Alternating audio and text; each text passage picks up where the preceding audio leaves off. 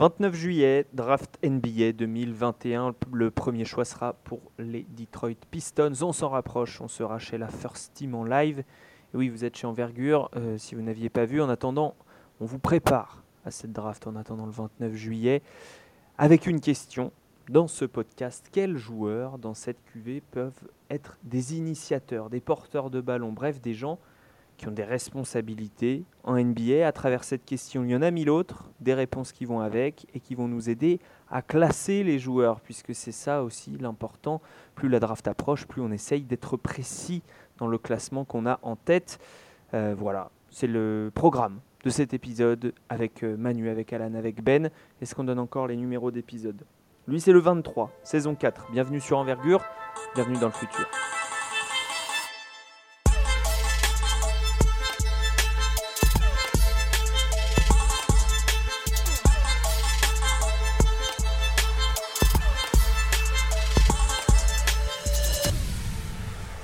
L'homme qui avait gardé la foi en Jaden McDaniels et qui avait raison. Manuela, hola camarade. Hola. Comment vas-tu? Ah, la fatigue, mais ça va, on, tient, on, se rapproche du grand jour, donc euh, l'excitation un peu. Quand même. Dans 15 jours, on enregistre officiellement le 14 juillet. Bonne fête nationale à tous. À 0h06, c'est pour ça que tu dis la fatigue. Parce que voilà, on est dédié à cette draft 2021. Eux aussi le sont. Ils sont avant-gardistes euh, et Nico les a surnommés les draft punk. Alan et Ben. Ça va les gars? Salut tout le monde. Salut Alex. Surnom incroyable. Incroyable surnom. Vous n'avez pas de casque, euh, mais, euh, mais ça va parler prospect aujourd'hui. Donc plein de joueurs. On vous conseille, avant de commencer, on vous conseille, si vous le pouvez, d'écouter en regardant notre site comme ça, vous avez sous les yeux les profils de ces joueurs, les stats, les points forts, les points faibles, les mensurations. Vous avez un petit peu l'image qui se fait en plus euh, du son. La question aujourd'hui, c'est donc qui peut porter la balle en NBA dans cette draft? Ça paraît un peu con, euh, j'en suis conscient. Et d'ailleurs, euh, les chroniqueurs sont un peu perdus. Mais en fait, non. Pourquoi cette question? Je, vous donne juste l'exemple de la draft 2018. Aujourd'hui, trois ans après, ils sont en train de signer les extensions de contrat.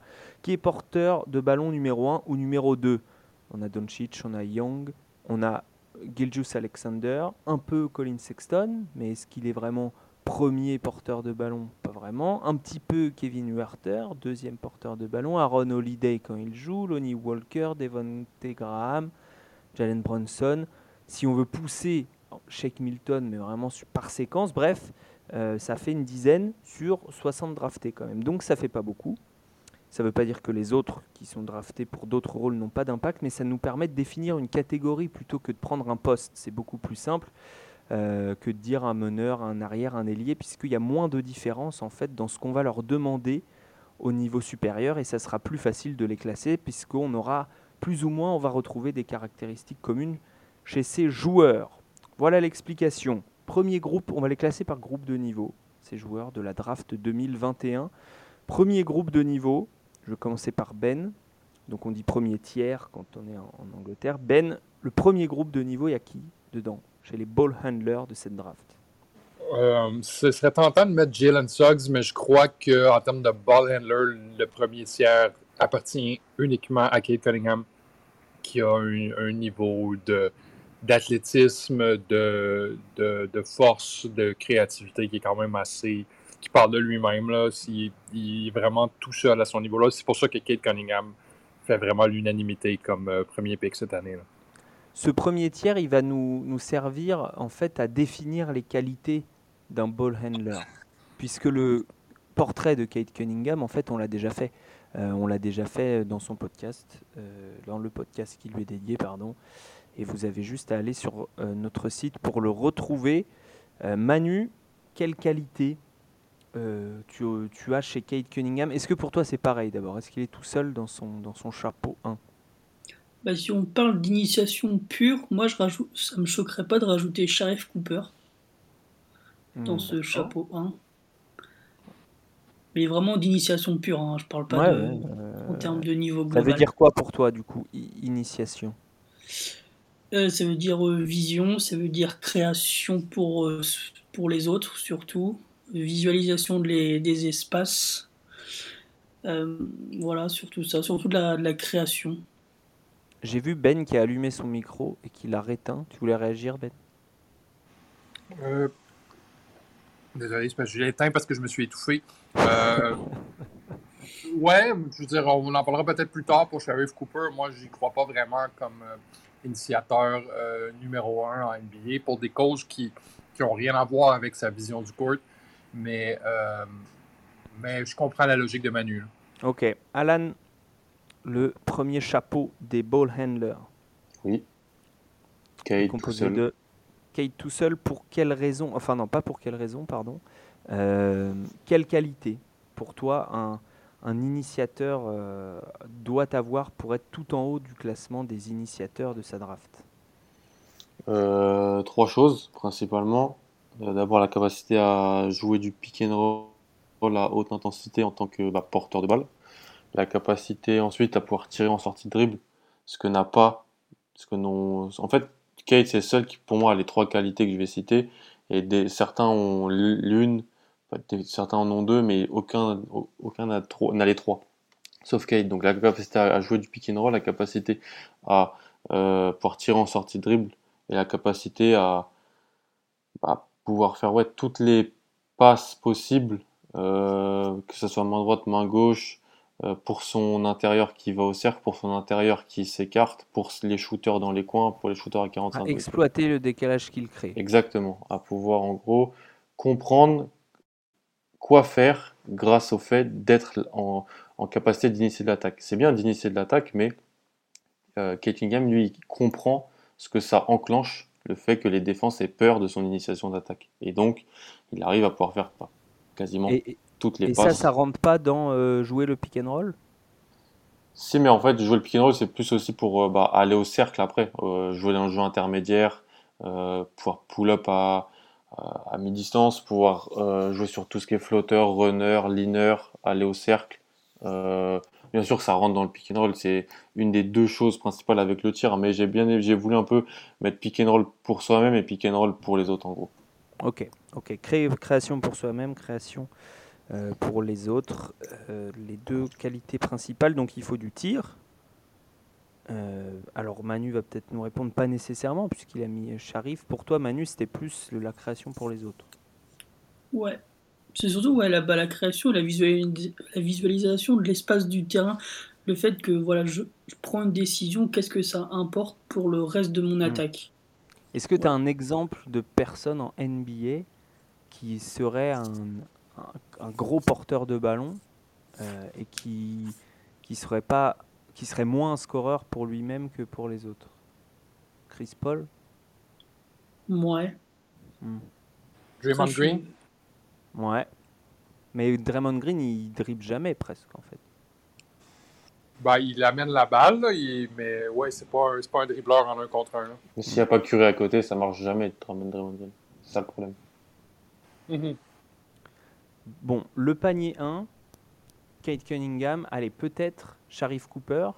Euh, on va simplement parler rapidement, puisque je crois qu'on n'a pas fait de podcast sur lui. Euh, je, dis pas, je, dis, des bêtises. Euh, Manu, Sharif Cooper, c'est qui? En quelques, en quelques mots, euh, présente-nous le prospect. Alors, c'est un petit garçon qui joue à Auburn. Donc, mm. euh, voilà, donc, qui a eu des petites embrouilles. Donc, il a, il a joué que 14 matchs, je crois, de tête? Ouais, même moins. Moins, moins, moins de. Quelque chose comme ça C'est moi qui ai fait son scouting report, je sais plus. Mais, mais oui, oui, il a très peu joué cette saison avec Auburn c'est un, un, meneur donc, qui n'est pas forcément petit finalement, parce qu'on a vu qu'il avait mesuré assez, assez grand au combat. Non, mais en fait, c'était une erreur. Il fait, il, fait 6, ah. Il fait bien 1m80 du coup? Non, 88. Entre 85 et 88. D'accord.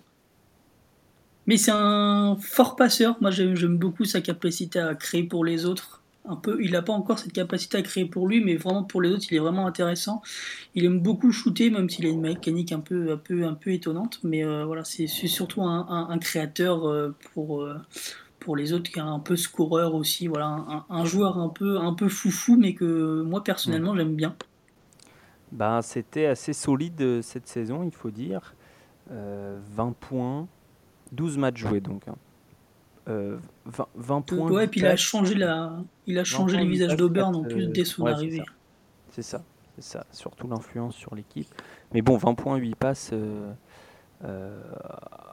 alors seulement 39% de réussite au tir, mais voilà, 20 points, 8 passes et 4 balles perdues. Donc un ratio de 2 passes décisives pour un ballon perdu, c'est pas mal du tout euh, pour, surtout pour un meneur freshman qui avait de, fortes responsabilités, puisqu'il avait 33% de taux d'utilisation du ballon, l'usage rate, comme on dit.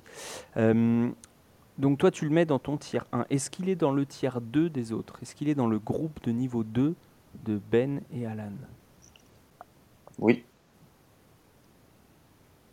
Oui, chez Alan et Ben Les gars, Sheriff Cooper, c'est je comprends le concept, je comprends l'idée, je comprends la projection, mais j'arrive pas à y croire. Il est dans mon tiers 3 personnellement. Mais si tu n'y crois pas, il, ne peut même pas être dans ton tiers 3 alors. Parce que s'il n'a pas la balle, il fait quoi? Ben justement, moi je draft pas. Hein. Ah voilà, donc tu l'as pas tu l'as même plus bas en vrai. Ben ouais. Ouais. alors donne-nous des arguments, Ben. Ben écoute, le, problème, le problème avec Sheriff Cooper, moi, je vois ce que vous voyez en Sheriff Cooper, je vois la vitesse, je vois euh, la créativité, je vois euh, l'explosivité, la capacité de battre son homme à un contre un. Je veux dire, il a absolument fumé la compétition à un contre un euh, pour se rendre au panier. Mais physiquement parlant, j'ai beaucoup de difficultés à croire qu'il va être capable de créer comme ça en NBA. Euh, premièrement, son tir, euh, son tir m'achale beaucoup, euh, spécialement à trois points. Je ne sais pas si vous avez regardé, mais à trois points, il manque tellement de force physiquement qu'il va, qui se penche, qui se penche pour donner une espèce de, de, de, comment on appelle ça il fait, il fait comme une. Il donne de la force supplémentaire. Ouais, ouais, mais c'est quoi l'arme la catapulte. la, catapulte. Il catapulte son tir. Exactement. Puis ça, euh, j'aime pas ça du tout. Ça, c'est la preuve que ça lui prend beaucoup, beaucoup, beaucoup de gymnase, beaucoup, beaucoup de force. Et je sais pas s'il a le, la capacité physique de mettre tout ce muscle-là et s'il a le jeu pour être capable de, de, se transformer lui-même en NBA. Euh, au contact, j'ai beaucoup de difficultés à croire qu'il va s'habituer à un niveau qui est aussi évolutionnaire que la NBA. Je, suis d'accord qu'un. Donc pour toi, c'est ce que, tu, c'est ce que euh, disait Manu en fait euh, quand il le décrivait. Pour toi, il va pas être capable de scorer pour lui-même. C'est ça que tu J'ai beaucoup de difficultés à voir comment il va scorer pour lui-même et les défenses NBA vont juste lui coller au cul. Les, gars vont, les gars vont lui coller au, pantalon, vont lui laver les pantalons et vont lui remettre sur le dos après. J'ai beaucoup de difficultés à voir je, comprends, je veux aimer Sheriff Cooper euh, en tant que créateur primaire à NBA, mais j'y arrive juste pas. Alors, est-ce qu'on a des contre-arguments du côté de la défense? Effectivement, il a, il a shooté à moins de 50% au cercle pour donner de l'eau à ton moulin, Ben. 46 sur 93, un peu moins de 50% au cercle. Euh, Alan, est-ce que tu, tu es d'accord avec Ben? Oui, tous les points qui sont avancés par Ben sont réels, mais en même temps, euh, on arrive souvent à des certains moments d'une draft où il y a plusieurs écoles.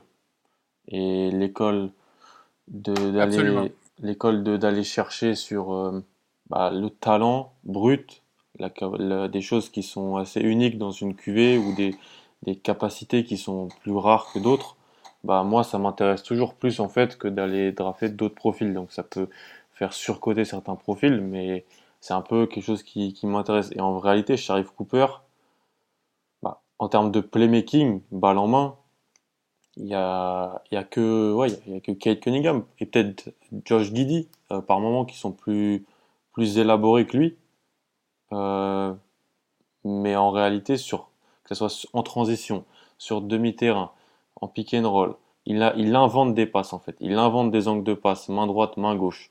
Alors oui, le système d'Auburn était pas mal pour lui. Franchement, c'est un des systèmes les plus, c'est un des systèmes les plus intéressants. Il y avait, euh, des 3 D partout, euh, plus mais, Mais bon, c'était pas méga talentueux non plus. Hein. Il y avait pas mal de tirs euh, ouverts qui, qui rentraient pas dedans. Mais, mais non, en fait, je pense qu'au minimum, ça sera un meneur backup en fait. Au minimum, ça peut être un meneur backup qui va t'apporter, qui va rester sur le terrain parce qu'il va t'apporter du playmaking. Si il tire pas, eh ben, il faut lui mettre quatre tireurs à côté. Et en NBA, aujourd'hui, ça peut se faire plus facilement que dans d'autres euh, époques, on va dire. Et comme, tu l'as mentionné dans ton article aussi de Scouting Report, euh, Alex, le tir, oui, cette année, le pourcentage à 3 points est pas bon, mais c'est un peu comme BJ Boston. Quand tu commences mal sur un petit échantillon, et ben, ça pondère vers le bas tes chiffres, alors qu'en réalité, je pense que c'est un meilleur shooter qu'il n'est, et il a, son pourcentage au lancer franc et ses pourcentages dans les, années passées peuvent laisser penser ça. Donc moi, c'est un risque que je prends parce qu'en termes de playmaking, il est juste trop fort pour euh, que je sorte de mon top 10, tout simplement. Hmm. Euh, moi, je vais juste te dire, Ben, euh, ton idée de la catapulte est, un très bon argument, sauf qu'il est assez facile à contourner en disant, bah, en fait, il a juste à ajouter de la force, puisque justement, en high school, ça ne veut pas dire qu'il est maladroit, en fait. Toi, tu dis juste qu'il manque de force, tu dis pas qu'il est maladroit. Oui, 100%. Et ce que je dis aussi, c'est que là, avec son, son, euh, son format très petit, je ne sais pas s'il va, va, va, pouvoir ajouter assez de muscles et assez de force pour se rendre là où il a besoin d'aide. Hmm. Euh, visiblement, il, a beaucoup progressé en catch and shoot. C'est ce que j'ai lu euh, sur The Athletic. C'est pas moi qui le dis, c'est des gens qui ont assisté à son Pro Day. Il travaille beaucoup et, et, et il a une vraie main pas nier qu'il a, qu'il a une vraie main, puisqu'en high school, il, pouvait shooter en sortie de dribble. Regardez les matchs de, lycée pour le scouting report, il pouvait shooter en sortie de dribble euh, à 3 points. Mais la ligne est plus proche. Hein. Manu, tu me confirmes, la ligne est plus proche en high school qu'en NCA. Ouais. Hmm. C'est euh. high school, c'est, l'ancienne FIBA, à peu près. 6,25 donc. Voire un peu plus proche. Je crois que des fois, ça touche vraiment le, le début de la raquette. Là. Ouais, ouais, l'arc, ouais, d'accord. Euh, la tête de raquette.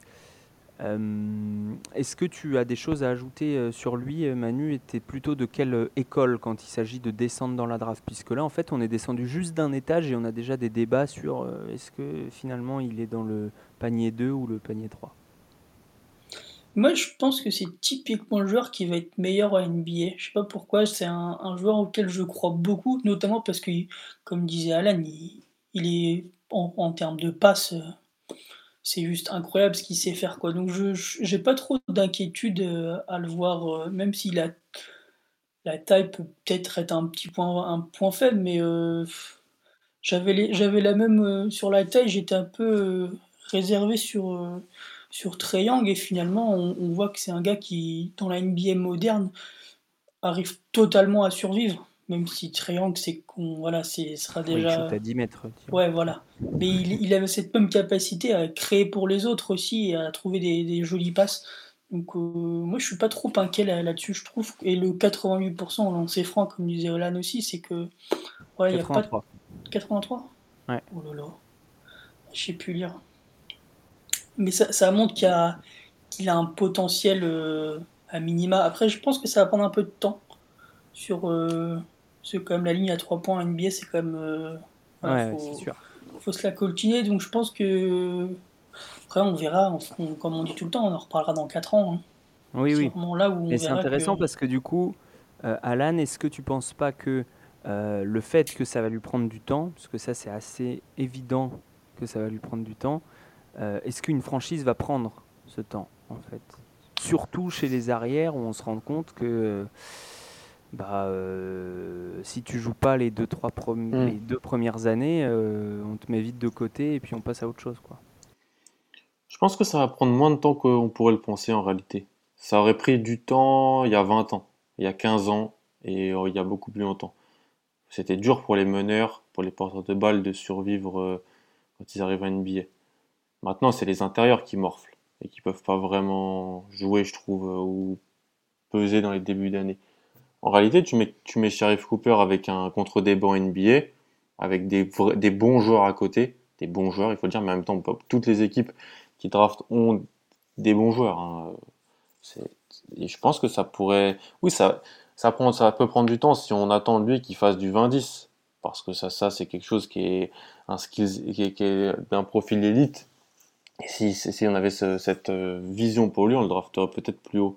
Mais je pense que non, je pense que ça, ça, va, ça prendre du temps si, oui, pour qu'on l'installe euh, avec des titulaires et tout, mais en même temps, on, disait l'année dernière, ah, la mélo, ça peut prendre du temps aussi. Puis très bien, on disait, ah, ça va prendre du temps peut-être. Déjà Morant, on disait, ah, peut-être que ça peut prendre du temps parce que il y a, la transition en termes de, niveau. Pour chaque Bolender, il y a des arguments qui font que ça pourrait prendre du temps, que ce soit le niveau de compétition affronté, euh, la, la, physicalité de leur jeu euh, manquante ou des choses comme ça.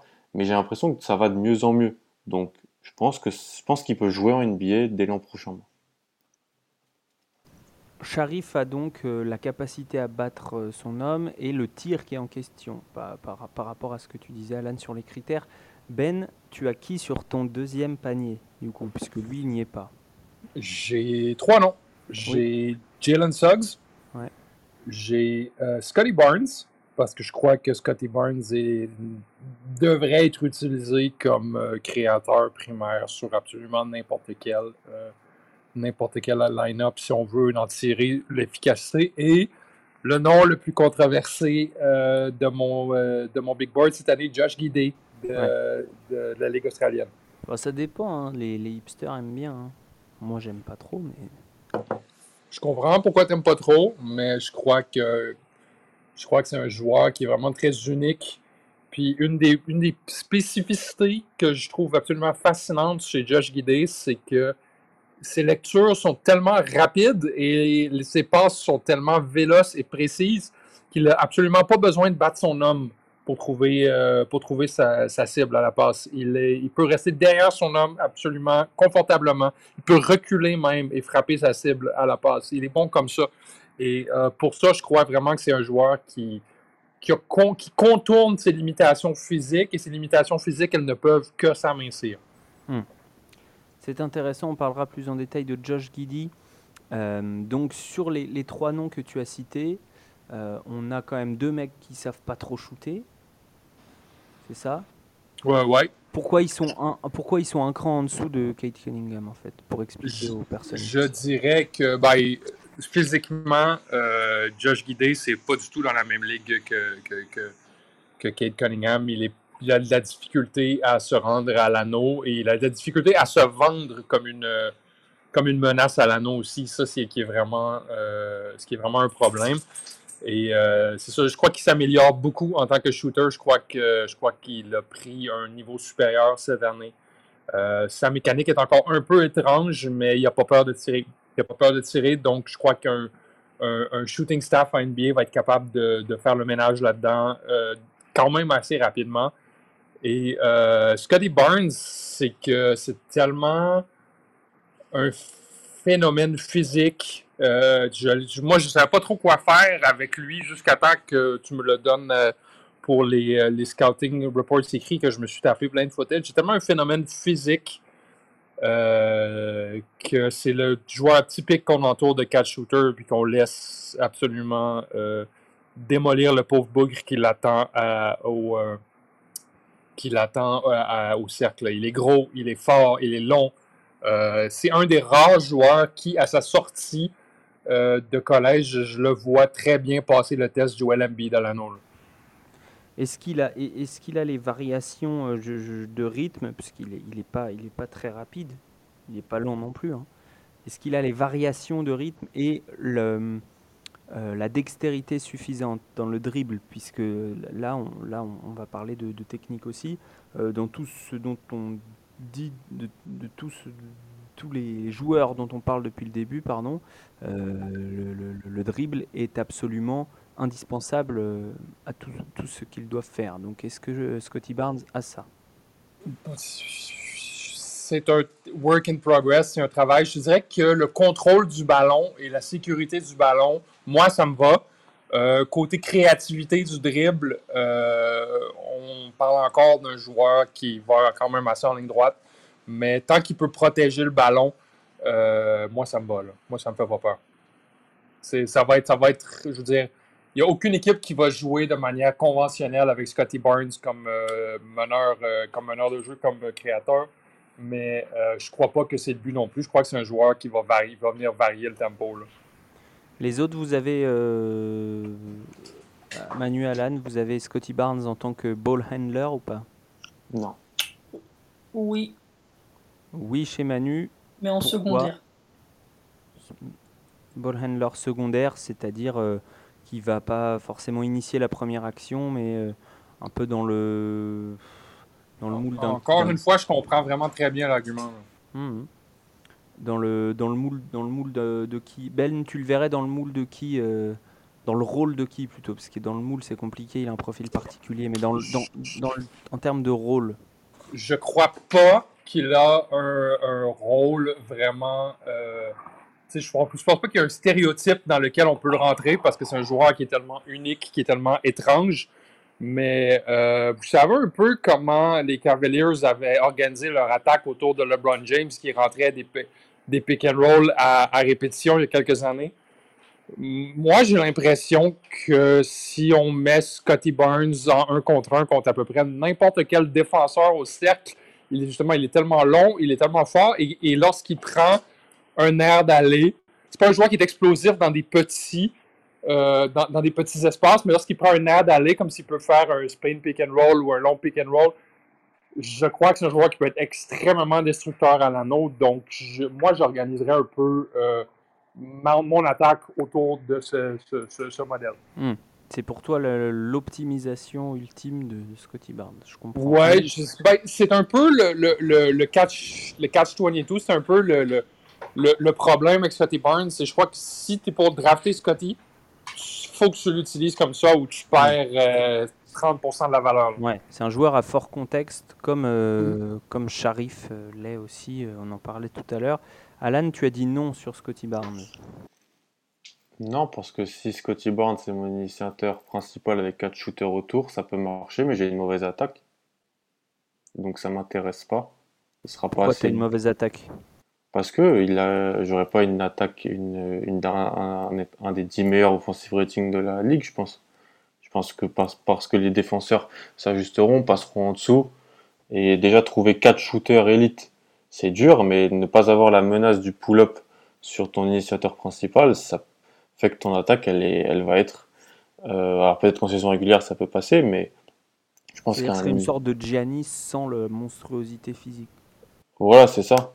Et, et le contexte euh, Milwaukee est très très bon pour Giannis. Je pense que Giannis pourrait réussir partout, mais Scotty Barnes n'est pas Giannis. Et si on veut le faire jouer comme Giannis, il y aura, euh, ton attaque sera pas au rendez-vous. C'est- Et pourtant, je suis très haut sur Scotty Barnes. Je, je, je le drafterai devant Jalen Suggs. Donc, euh, je l'ai quatrième de mon big board. Et pour moi, là où il doit être utilisé, c'est en ouais, créateur secondaire, plutôt tertiaire, euh, défenseur capable de switcher 1 à 5.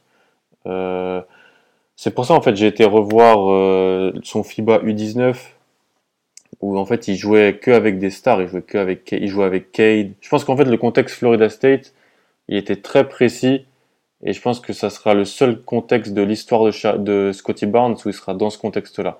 À Monteverde, il était avec Cade, donc bon de toute façon c'était pas lui qui avait la balle. Faut Mais- regarder avant Monteverde, Ouais. où il montait mais- la balle. mais il était peut-être un peu trop jeune pour projeter, tu vois, dans ce que, ce que, ce ça arrivera.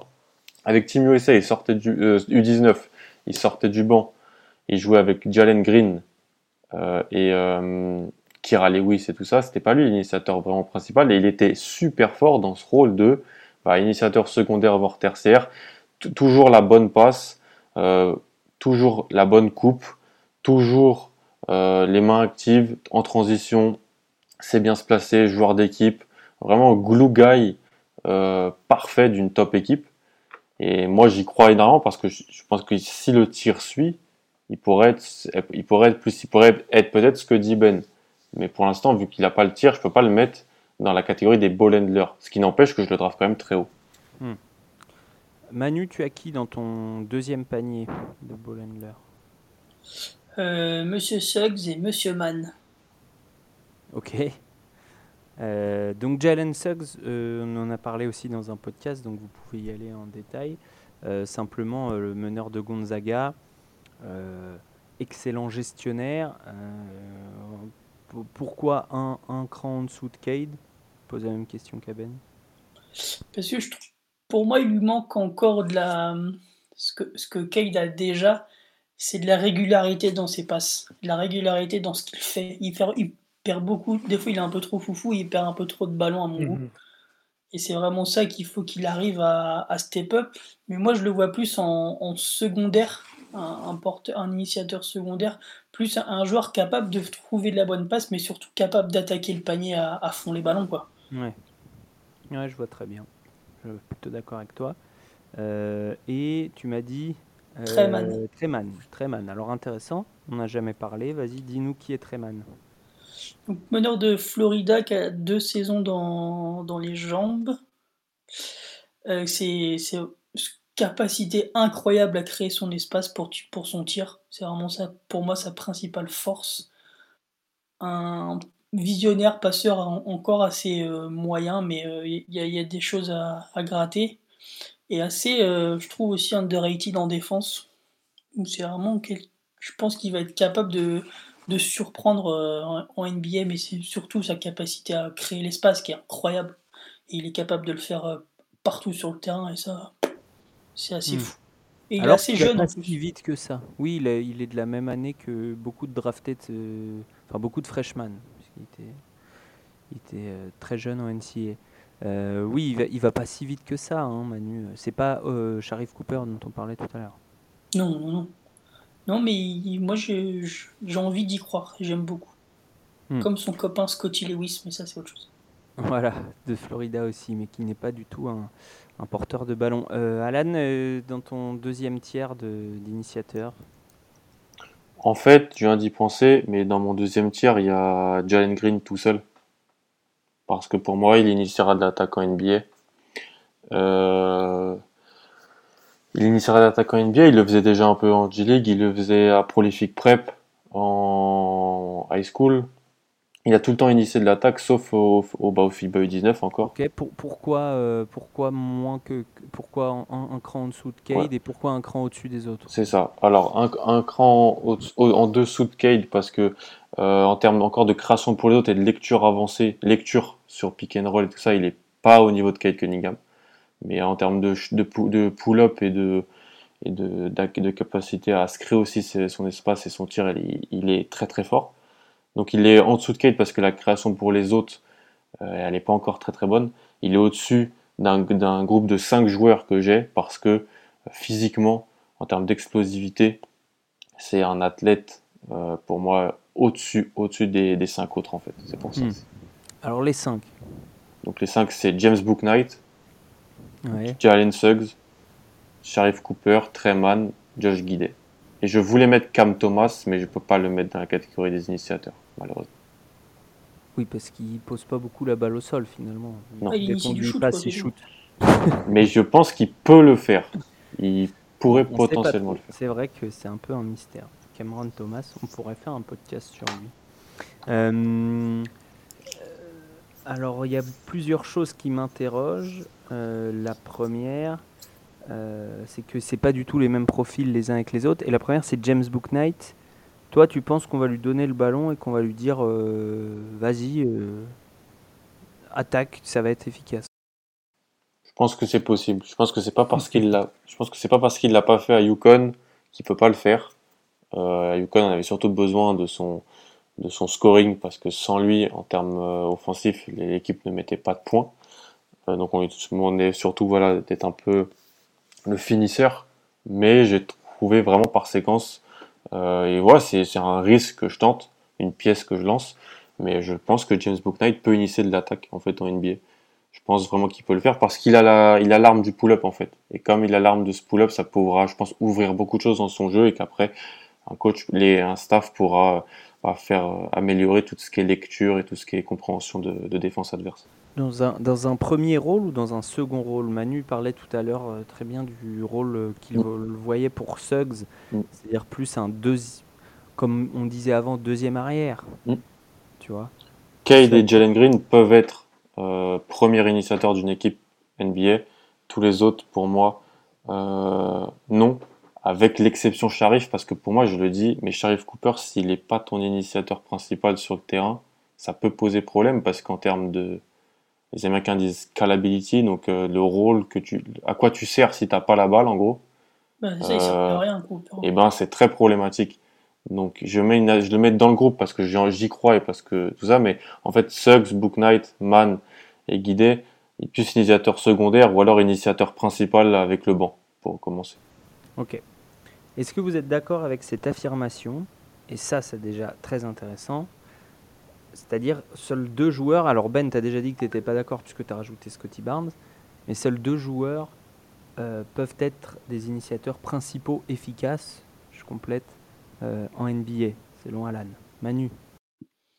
Moi, je ne vois pas Jalen Green euh, initier quelque chose. Enfin, il n'est pas dans ma définition, en fait, de, du, de l'initiateur. Ouais, donc pour toi, il n'y a que Cade. Ah ouais, Je peux juste poser une question à Manu ou pas? Non. Ok. Si, oui, tu peux. C'est moi qui décide. Est-ce que Bradley Bill, Donovan Mitchell et Zach Lavine initient de l'attaque? Principalement en NBA. Maintenant, oui. Et tu penses que Jalen Green peut devenir ça? Non. Peut suivre ce modèle Ok. Non, parce qu'il y a trop de carences dans la... Dans la... Pour moi, il a trop de carences dans la, vis... dans la compréhension, la vision, la, la passe. Voilà, c'est un attaquant. Il y avait des Demar carences chez. Zach Lavine, hein, C'est Demar. DeRozan pour moi, quoi. Jalen Green. qui est un bon initiateur aux Spurs cette année. Ouh, Ouais. c'est difficile, là. C'était très très dur, Manu. Et qui est en plus un bon initiateur. Mais... Parce que Zach Lavine à UCLA, il n'initie rien du tout. Hein.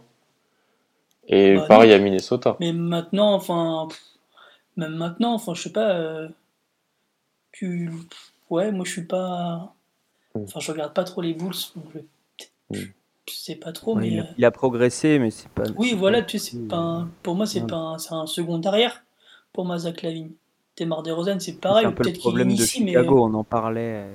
Ah, c'est les deux initiateurs principaux de leur équipe. Après, c'est deux équipes qui sont pas qualifiées pour les playoffs, il faut le dire. Mais, mais c'est quand même deux initiateurs primaires de leur équipe. Moi je trouve que c'est dommage que tu quantifies un mec comme ça qui a d'autres qualités en fait. Il pourrait être bien meilleur si on l'utilise euh, pas off the ball, mais en, en deuxième arrière euh, capable d'attaquer, d'aller tout faire sauf tes passes quoi. En gros. Parce que oui, mais c'est pe- c'est peut-être plus une, une divergence de compréhension de, De du, du définition, rôle. de- Oui, de définition que vous avez, puisque vous dites la même chose. Mais, euh, mais juste toi, Manu, pour toi, ça- il doit d'abord faire une passe, quelqu'un qui a le ballon. Alors que c'est pas forcément le cas. Bah, pour moi, il pour termine et il finit, il commence pas, il n'initie pas une attaque, il termine. En- Ouais, ouais. Oui, oui. Mais euh, c'est vrai que bah, ça, ça dépend du contexte. En saison régulière, un peu moins. Mais en playoff, aujourd'hui, tu vois, tous ceux qui ont le ballon dans les grands moments sont des personnes qui peuvent faire rentrer le ballon dans le panier. Pour faire très simple. C'est vrai. Après, je. Mais bon, là, c'est, on parle du très haut niveau en playoff, évidemment. Et euh, la majorité de la saison régulière n'est pas comme ça, à notre grand désespoir d'ailleurs. Euh, euh, j'ai, demandé à tout le monde le tiers 2. J'ai demandé à tout le monde le tiers 2. Enfin, pour Alan, c'est le tiers 3, pardon. Parlons de Josh Giddy. Manu, tu, tu l'as vu ou pas? Je vais pas te piéger là-dessus. Tu l'as vu un peu, beaucoup, passionnément euh Euh, j'ai vu était pas dans ton des, des, des moments de match en fait, des grands, des, des grands highlights quoi. Mais Ouais. je me suis pas intéressé trop et de ce que j'ai vu, je suis pas fan. On dirait un, un joueur de N3. Bon, déjà, il a une dégaine. Ouais, Moi, je pense que il a, il a. J'avoue, j'ai un peu fait du délit de faciès avec euh, Josh Giddy. Après, il sort des passes assez ouf hein, parfois, mais euh, Hmm, bien sûr. Ah bah oui, si vous Une regardez. les- dégaine de facteur. là. Ah, ouais. de grands facteurs parce qu'il est grand. Mais euh, mais euh, Ben, euh, est-ce que tu peux nous décrire rapidement le, le- qui est Josh Giddy? On en a, je, crois, jamais parlé alors qu'il pourrait partir loterie pick, donc il faudrait, il est temps. Bah ouais, moi j'ai bien foi en, Jeff, en Josh Gidey qui pourrait partir en top 10. là. Euh, c'est un meneur de jeu slash ailier. On ne sait pas trop quelle position il joue, un peu à la Kate Cunningham. Euh, 6-8, je crois même 6-9 2-0-3, maintenant. Ouais. Euh, plus euh, pas encore 200 livres, il a vraiment un, physique très euh, non athlétique. Il joue, c'est un, c'est un pass first guy, c'est, c'est un initiateur, il crée pour les autres, il n'a pas l'instinct de créer pour lui-même. C'est un des passeurs les plus spectaculaires en NBL. Je crois qu'il a, il a repris, il a repris le flambeau de la Mellow Ball pour passeur le plus spectaculaire en NBL. Euh, T'exagères tellement. Oh, mais non, mais non. Écoute, on peut, on, peut, on peut lui reprocher beaucoup de choses à Josh Guidé, mais pour la- le, le spectaculaire des passes, là, il est, Est-ce que incroyable. tu te rappelles de la Melo Ball au moins pour dire ça? Ben oui, ben oui, ben oui, ben oui. Comparer, euh, euh, bon, j'allais faire une comparaison musicale, mais euh, ah, vas-y, vas-y, pardon. Non, mais je te dis pas que je te dis pas qu'il est au niveau de la Melo Ball, mais je te dis qu'il a repris le flambeau. Là. C'est lui, c'est lui le passeur le plus spectaculaire en NBL cette année. Mais, euh, mais c'est ça, c'est un joueur qui grandit encore, qui a encore des problèmes de coordination parce que justement il est en train de grandir, son corps change. Euh, il est en train de se. mais il joue avec des hommes depuis plus d'un an, je crois. Euh, il, est, il apprend à synchroniser son shoot à un niveau professionnel et on a vu beaucoup, beaucoup, beaucoup de progrès cette année. Euh, mon, mon, mon, plus gros, euh, mon plus gros euh, concern avec lui, mon plus gros problème, c'est qu'il a beaucoup de difficultés à se vendre comme étant une menace lorsqu'il va vers le cercle. C'est-à-dire que les gens ne le prennent pas au sérieux, les gens ils, ils- viennent, ils viennent le, le, le, forcer à faire des passes, le forcer à faire des mauvais jeux. Défensivement aussi, c'est un certain problème parce qu'il ne fait pas tous les efforts qu'il devrait faire sur le terrain. Euh, c'est pas un joueur qui, euh, qui, qui aime jouer particulièrement défensivement et ça, ça va causer de problèmes en NBA. Mais juste le fait qu'il soit un, meneur de jeu aussi grand, euh, toutes les possibilités pour lui de devenir un joueur d'impact sont vraiment, sont vraiment là. Il va, je veux dire, on- on lui donne un jeu au poste bas, euh, il, va, il va shooter par-dessus à peu près n'importe qui qui va le défendre à sa position. Euh, on lui, euh, on, lui donne des mismatchs, il va être capable de, de jouer le mismatch. Défensivement, on va pouvoir, je crois, le cacher sur le moins bon joueur offensivement ou le deuxième moins bon joueur offensivement de l'équipe adverse.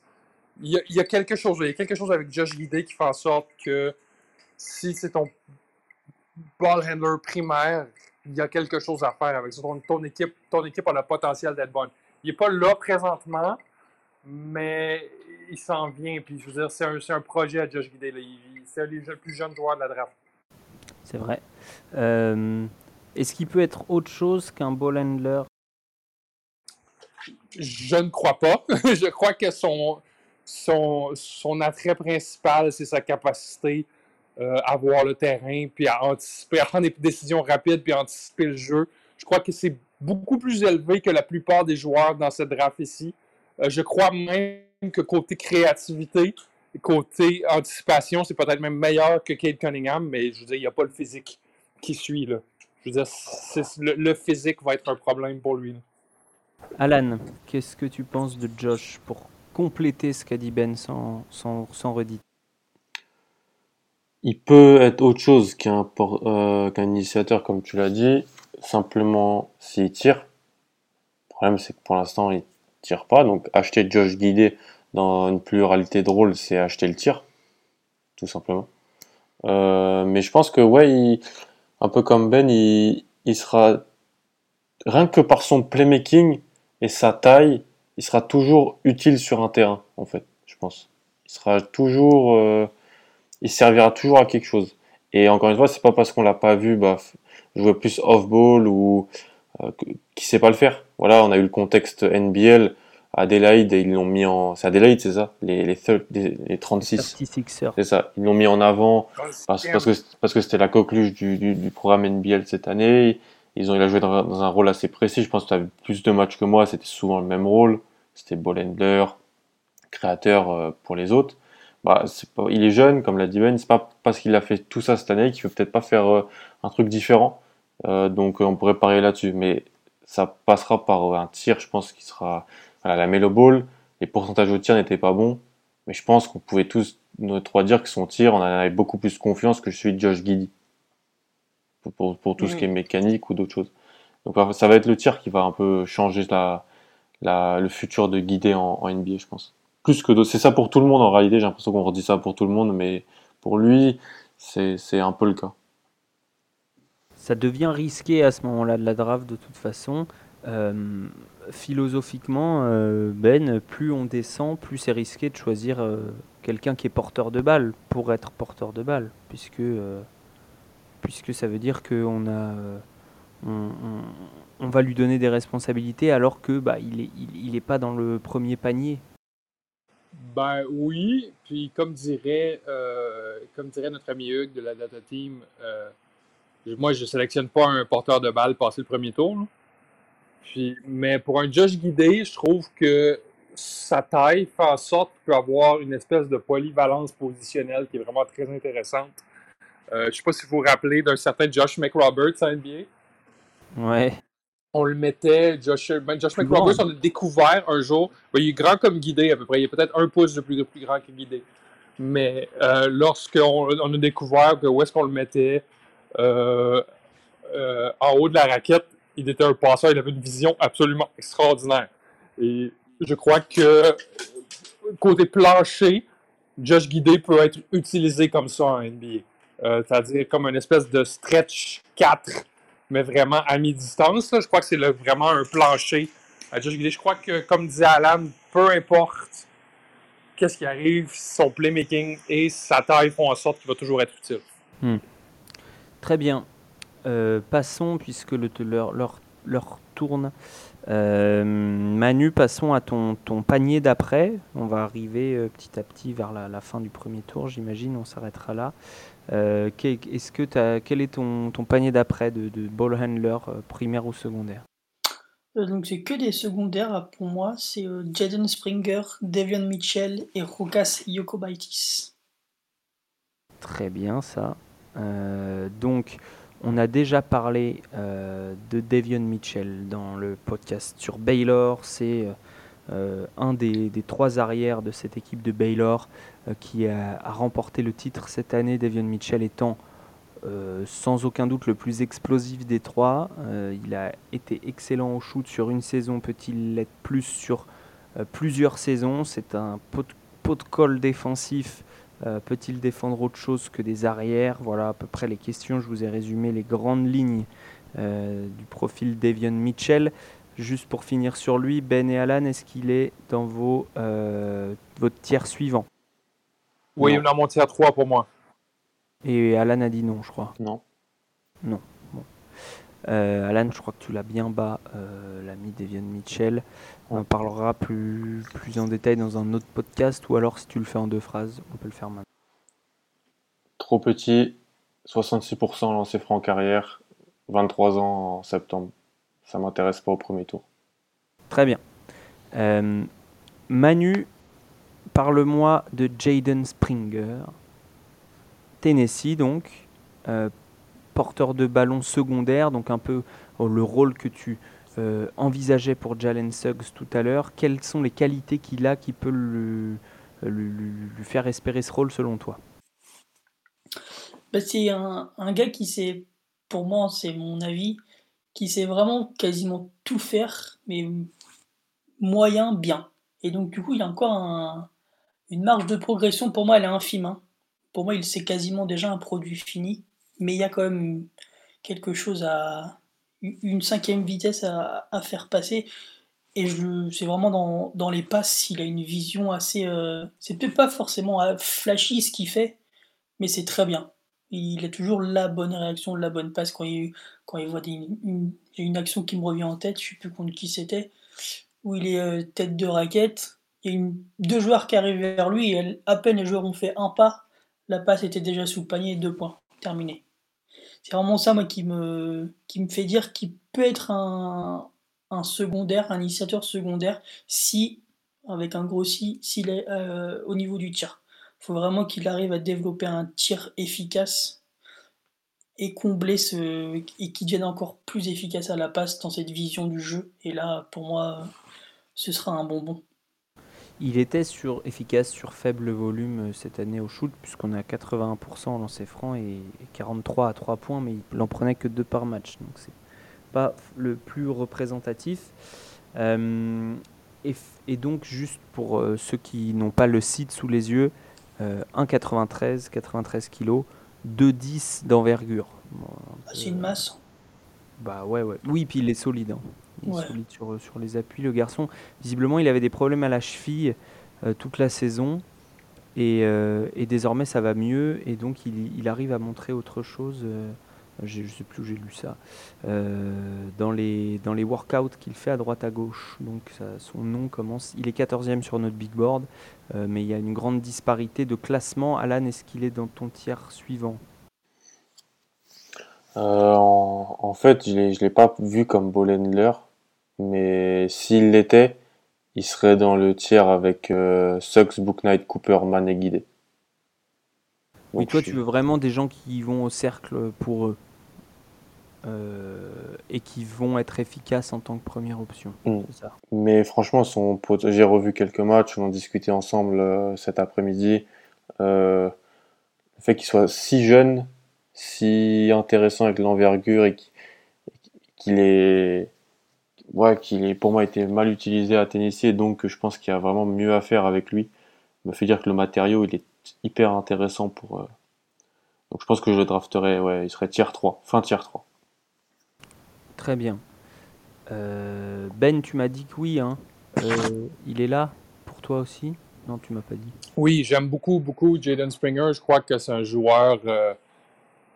On- je, je- je vais, je, vais, abonder dans le même sens que Manu, mais partiellement, ça veut dire qu'on sait déjà qui il est comme joueur. Je crois que la marge de progression est, plus grande que ce que Manu prétend, mais on sait qui il est comme joueur, puis il va, euh, il va vraiment. euh, je on sait pourquoi on le draft, dans le fond. Mais oui, oui, c'est un, c'est un ball-handler secondaire pour moi, euh, dans la plus pure tradition du terme.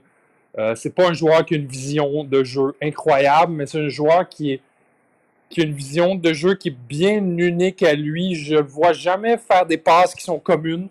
Euh, il prend toujours des décisions rapidement, mais il prend des bonnes décisions, mais qui surprennent, qui surprennent parfois ses coéquipiers. Euh, je suis pas sûr à quel point j'achète le tir, parce que je trouve ça un peu de Dion Waiters à mon goût. Euh, mais aussi défensivement, on parle d'une brute euh, sanguinaire. Euh, il est incroyable. Et silencieuse un peu. On- Comment? il- je dis une brute sanguinaire et silencieuse parce qu'autant on parlait de Devion Mitchell qui est vraiment il colle au short donc on a l'impression ouais, qu'il va tuer son adversaire direct autant de Springer c'est juste qu'il l'étouffe c'est un, un- un boa constrictor Exactement, puis il est vraiment très, très léger sur ses appuis, toujours en, toujours en, en- en- équilibre. Puis c'est ça, tu, tu dribbles, tu dribbles, moment donné, pow! Le ballon, le ballon te part des mains. là. Donc moi, je trouve, moi je vois, je ne compare pas directement le joueur, allez pas dire que je compare le joueur, je vois une qualité Marcus Smart en euh, Jaden Springer, je vois une possibilité d'évoluer dans un rôle similaire à NBA. Je tu sais, il aura peut-être pas la qualité de Marcus Smart, mais je crois qu'il y a, un- il y y a un, il y a un blueprint, là, il y a un modèle marrant de jeu à émuler. Là. C'est très intéressant j'ai jamais entendu cette comparaison je la trouve intéressante Euh, qui d'autre tu as euh, Ben dans ton tiers euh, suivant avec J'ai Treyman, de qui on a déjà parlé, Ouais. j'ai Davion Mitchell et j'ai Jared Butler. Jared Butler, donc l'autre de Baylor, Ouais. voilà, qui visiblement a des pépins physiques. hein. Mais bon, nous, on ne sait pas pour sûr, donc pour l'instant, tu l'as pas changé ton classement sur lui, j'imagine. Euh, non, pas pour l'instant. Euh, ce que j'ai entendu parler, c'est que c'était une malformation au cœur Ouais, qui ça. aurait été euh, diagnostiquée lorsqu'il a été recruté à Baylor, mais que donc les équipes de NBA ignoraient. Je ne sais pas qu'est-ce que ça veut dire pour lui, mais en termes d'initiateur secondaire, Jared Butler répond un peu à toutes les, à toutes les demandes de la NBA. C'est un shooter absolument extraordinaire. C'est un, euh, un gars qui sait jouer au basket, c'est un gars qui a un très haut QI basket. Il n'a pas une vision incroyable, mais il fait, toujours, il fait toujours la bonne lecture de jeu. Il est très, très, très éduqué. Euh, le seul problème, le seul pépin avec euh, Jared Butler, c'est que c'est pas un joueur physique. C'est un joueur qui explose un peu au contact lorsque ça devient difficile. C'est un joueur qui, défensivement parlant, se fait bousculer beaucoup. Donc, c'est un initiateur secondaire, mais j'arrête pas de le dire. Si Dieu, si Dieu le veut, son, son physique, euh, son cœur lui permet d'être drafté en NBA, Euh, moi, je pense qu'il va bouffer en tant que role player dans une équipe. Manu, pour finir sur ton, ton tiers, euh, tu nous as pas parlé de Jokubaitis, ce qui est intéressant. Euh, tu es le seul d'entre nous à l'avoir au premier tour. Peut-être qu'il y a Nico aussi, mais non, je pense pas. Rokas Jokubaitis, donc, dont on parlait déjà l'année dernière, euh, et qui est un, meneur euh, lituanien, euh, qui mesure 1,93, donc comme Jaden Springer, et, qui est un, meneur qui est voilà qui, vient bien de son pays en fait, puisque il sait à peu près tout faire, c'est ça? Ouais, moi, je, le, ben, il que les matchs que j'ai regardés, donc c'est un gars déjà pour présenter vite fait gaucher qui a joué à Zalgiris Kaunas, donc qui a déjà plusieurs saisons en, en, championnat lituanien et aussi surtout deux saisons d'Euroleague dans les jambes, donc habitué à jouer contre des sacrés euh, bonhommes en face de lui. Et c'est euh, vraiment un joueur qui est sous contrôle, qui est jamais en panique, qui a toujours quelque chose. Voilà, c'est c'est un joueur euh, assez génial à voir, je trouve. Et qui, pour moi, en second initiateur, c'est- en fait, il n'est pas encore parfait dans, dans ses choix, dans, sa, dans les termes de vision et tout ça, mais c'est vraiment. Il y a quand même beaucoup, je trouve, de, de flash intéressants chez lui. Après, là, la difficulté, c'est qu'il est dans une équipe qui est quand même assez cadrée. Donc, il répondait sur, un, sur le terrain, il suivait vraiment les schémas techniques, tactiques. Donc, c'est c'est- c'est un peu difficile de savoir ce- comment le, le prolonger? Est-ce qu'on le garde comme un joueur comme ça qui va être euh, dans un rôle vraiment précis, dans une équipe cadrée, ou est-ce qu'on peut lui faire confiance? Voilà, c'est ça que, que je veux voir moi. Est-ce que si on lui donne la balle, s'il est vraiment une option, euh, une des trois premières options offensives d'une équipe, est-ce qu'il va pouvoir euh, faire gagner ce- son équipe et faire step up ses, ses coéquipiers? Peut-être un joueur de banc euh, s'il va en NBA, sachant qu'il est en discussion euh, avec euh, Barcelone visiblement. Ouais, ouais, il aurait quelques contacts sur. Bah, il a connu euh, Jackie Vicius, qui était son coach à, à aussi, donc le, lien est un peu fait par là. Je crois que c'est une discussion de tr- contrat 3 ans, il me semble. Donc à voir. il a encore son nom à la draft pour le moment. Donc à voir ce qui se passe dans les prochaines semaines, prochains jours même. Intéressant donc de mettre Rokas euh, Jokubaitis, euh, qui n'a pas encore 21 ans, donc qui est, qui est quand même pas vieux, pourtant ça fait longtemps qu'on en parle. Alan Taki dans ton tiers suivant et on finira avec ça. Alors, Jared Butler, Nashon Island, Huh. Vrenz et puis David Mitchell parce que je le mets fin, fin, fin, fin, mais je le mets un peu dans ce groupe-là quand même. Ok, alors euh, Vrenz Blayenberg, on a fait une longue interview avec lui. Euh, il, il sait effectivement jouer un pick and roll tant qu'il faut aller à droite, Oui. en gros. Euh, surtout, un très bon, surtout un très bon shooter. Ouais. Euh, mais moi je l'ai en fin de premier tour aussi. je trouve qu'il est euh, assez euh, sous-coté, mais d'ailleurs il est en train de faire des workouts et il en a, Il sillonne les États-Unis. Ouais, il, il- il les enchaîne. Euh, et, il, et il mesure quand même 2,10. Ce qui n'est pas rien à dire quand on parle de. Vrenz le voyageur, là. Ouais, quand on parle d'initiateur, le, le monsieur fait 2,10. Donc c'est assez rare d'avoir des gens de, de son handle. Donc j'imagine c'est pour ça que tu l'as mis là. Parce que... peut dribbler, passer, shooter à 2-10. Et c'est pas primaire, mais secondaire, euh, de, de- vraiment potentiellement. euh, Pourquoi Moi, j'étais très impressionné par euh, ce que j'ai vu en, en Eurocoupe. Je pensais vraiment pas que c'était ce type de joueur. Euh, Et tu as. d'autre Island. Nation Island, ah voilà. Alors Nation Island, c'est pour le coup un scoreur. Ouais, c'est un score, c'est un pur scoreur. Enfin, c'est un des shooters en sortie de dribble les plus forts de la QV, je pense, les plus forts de- du championnat NCAA cette année. C'était un peu un chouchou avec Ben, on, on l'aime bien. Euh, On est d'accord là-dessus, c'est ça que j'allais dire. On en avait parlé même avant la saison. On avait dit voilà, ce gars, faut le suivre parce que c'est un gros gros scoreur.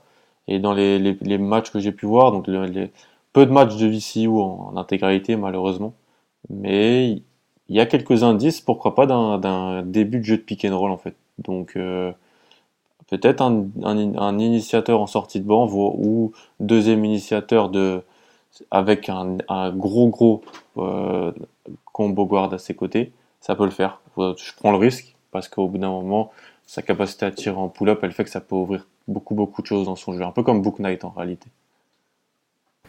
Donc personne euh, ne me parle de, de Josh Christopher, de Brandon Boston, de Zaire Williams, de Non, pas pour moi.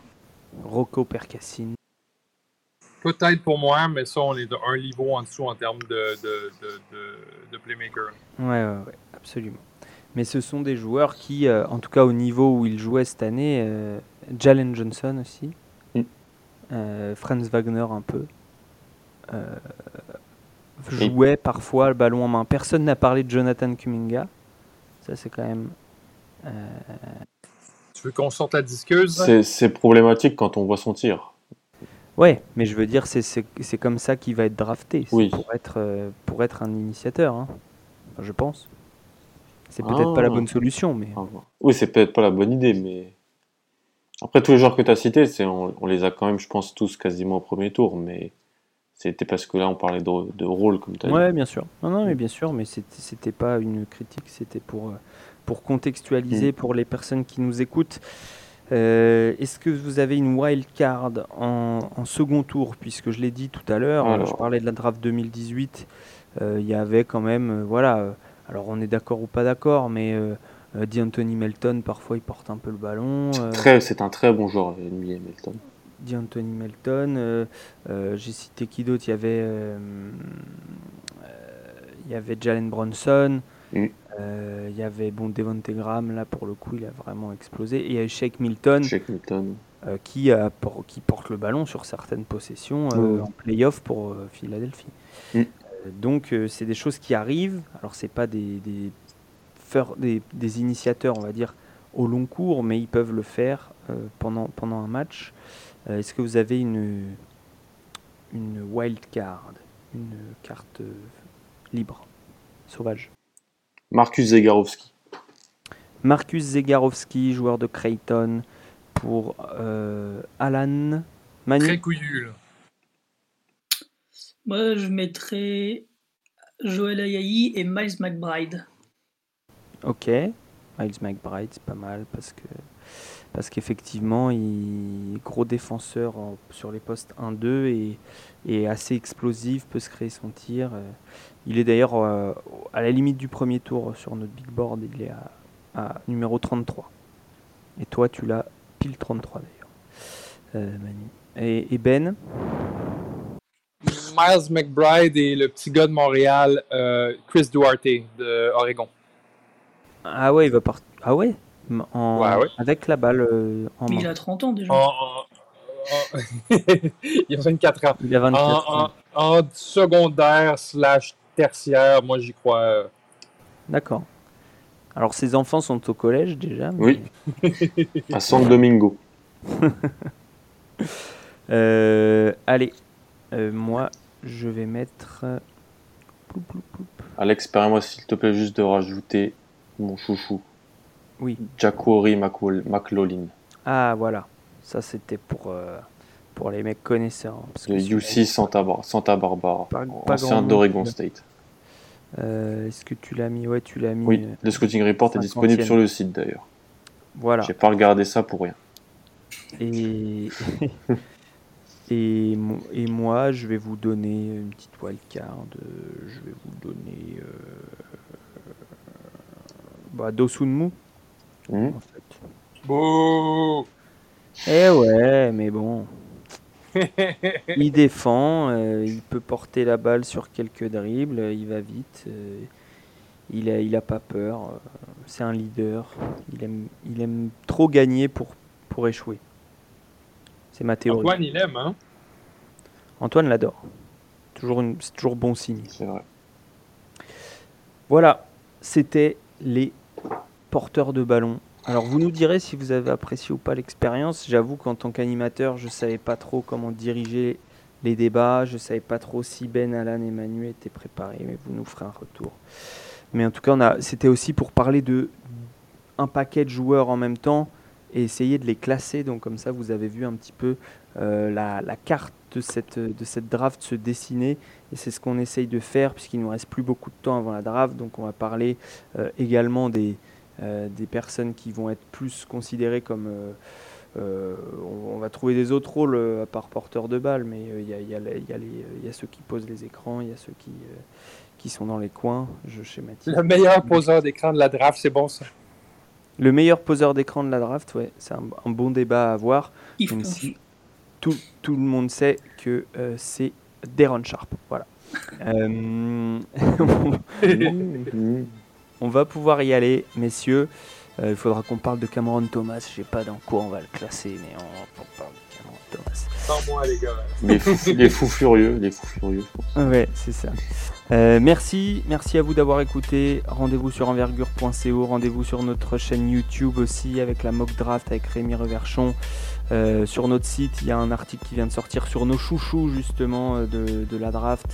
On, a, on a également des autres articles qui vont sortir et puis comme disait Alan, des scouting reports à l'appel sur envergure.co. Il y en a maintenant je pense plus de, plus de 60 donc ça fait beaucoup, vous avez de la lecture et, c'est assez détaillé pour vous préparer pour le soir de la draft, même si euh, votre équipe n'a qu'un choix en 42e position.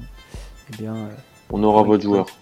Voilà, on aura votre joueur, on pourra vous en parler et vous dire s'il euh, une chance d'apporter, enfin, si selon nous, il y a une chance d'apporter quelque chose à, à l'effectif de la franchise que vous supportez. Merci encore une fois et à bientôt sur Envergure.